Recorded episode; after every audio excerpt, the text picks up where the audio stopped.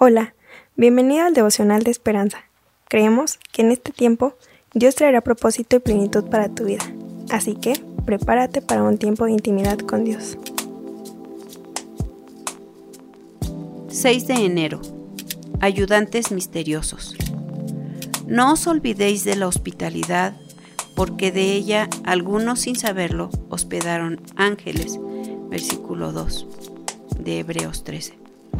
El autor dice, Luisa padece distrofia muscular. Un día, en una estación de trenes, se encontró con una larga serie de escaleras y sin ascensor ni escalera mecánica. A punto de llorar, vio aparecer a un hombre que tomó su bolso y la ayudó gentilmente a subir. Cuando se dio vuelta para agradecerle, había desaparecido. Miguel llegaba tarde a una reunión ya estresado por un problema personal, no solo comenzó a luchar con el tráfico de Londres, sino que pinchó un neumático.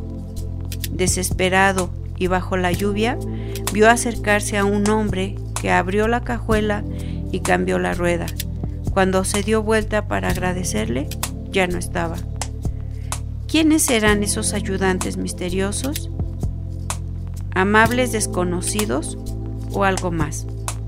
La imagen popular que tenemos de los ángeles como criaturas radiantes y aladas es una verdad a medias. Algunos lucen así. Isaías 6.2, Mateo 28.3. Pero en otros llegan con los pies sucios y con hambre.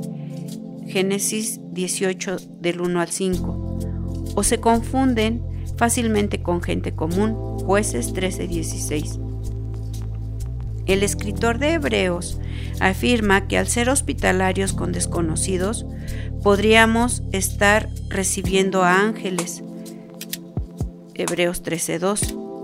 No sabemos si los ayudantes de Luisa y Miguel fueron ángeles, pero podrían haberlo sido.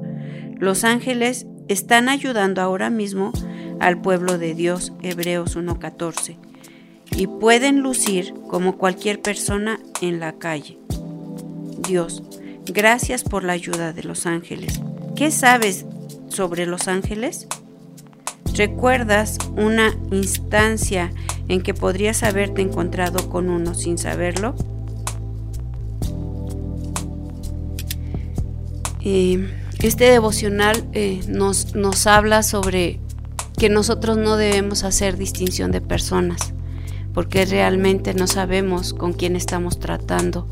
Y, ahorita yo recordaba que eh, cuando, cuando nosotros tratamos con alguien, no, no sabemos si puede ser un, evangelista, si puede ser un, pastor, si puede ser un, levita o simplemente un hijo de Dios.